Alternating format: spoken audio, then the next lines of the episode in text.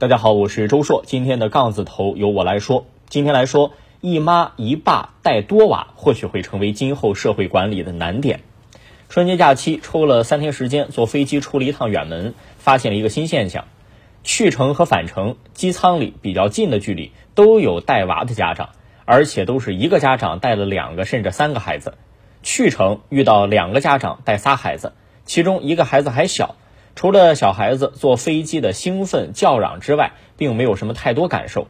而在返程飞机上，隔着过道前后排有两家，都是一个母亲带两个孩子。飞机不到两个小时的过程当中，始终在吵闹。后排母亲带的小男孩大概五六岁的样子。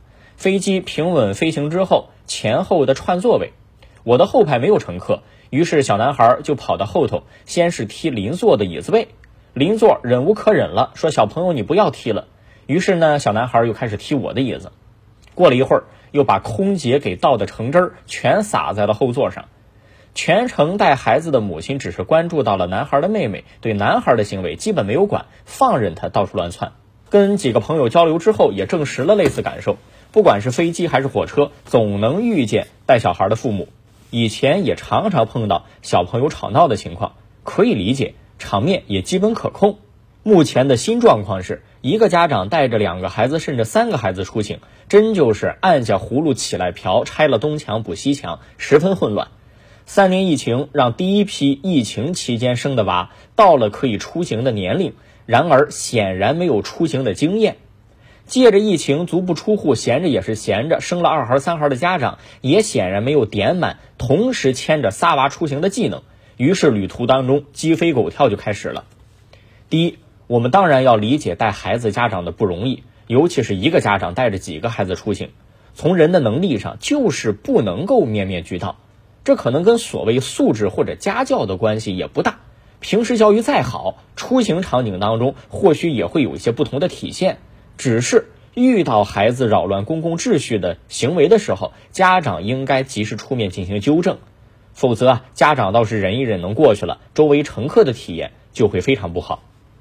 第二，我没有想到好的解决办法。记得之前有个争论，说飞机或者火车上是不是可以设置一个儿童专用车厢或者区域，人为的把孩子和其他单独出行的成年人隔离开。当时我是持反对态度的，因为缺乏划分的标准。当然，孩子们到了同一个车厢，可能更增加了管理难度，会出乱子。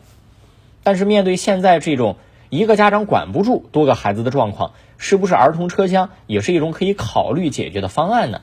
这个可能还有待论证。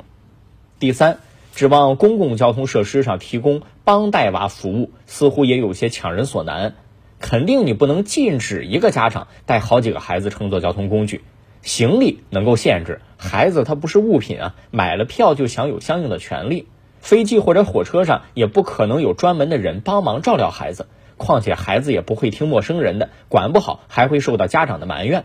总之，选择生二胎、三胎的家长肯定有乘坐公共交通出行的需求，那么家庭教育首先要跟上。那么在社会治理层面呢，也要充分考虑到接下来一段时间有可能出现的类似纠纷会越来越多，要及时拿出相对妥善的解决方案。